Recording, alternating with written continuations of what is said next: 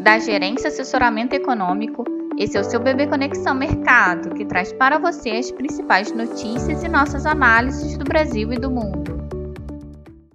Sexta-feira, 9 de junho de 2023, eu sou Francis e vou dar um panorama sobre os principais mercados. Em dias de agenda fraca no exterior, os mercados ainda refletem sobre os dados econômicos divulgados nos últimos dias e se preparam para a agenda robusta da próxima semana. Apesar da perspectiva de pausa na alta de juros nos Estados Unidos, expectativa de que o Fed deva manter os juros em patamar elevado por mais tempo ajuda a manter as taxas dos Treasuries e o dólar em alta ante as moedas principais. Enquanto as bolsas as europeias operam majoritariamente em queda, afetadas pela fraqueza dos dados econômicos na zona do euro e expectativa de que o BCE elevará os juros na semana que vem. Já as americanas podem ter um dia de realização após as altas recentes levarem a avaliações de fim do bull market após o S&P 500 acumular alta de mais de 20% acima das mínimas de outubro de 2022.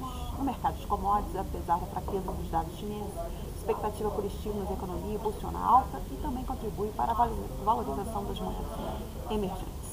Assim, esperamos um dólar forte frente às principais moedas, mais enfraquecido frente às emergentes, taxa dos treasuries em alta, bolsas em queda e commodities em alta. No Brasil, os ativos devem seguir sensíveis ao panorama global, com os investidores em compasso de espera pelas decisões de política monetária do FED e BCA na próxima semana, além de digerir dados de inflação na China. No fronte interno, os analistas seguem monitorando a tramitação do arcabouço fiscal no Congresso e o noticiário em torno da reforma tributária, que, conforme já sinalizado pelo presidente da Câmara, Arthur Lira, deve ser votado na primeira semana de julho.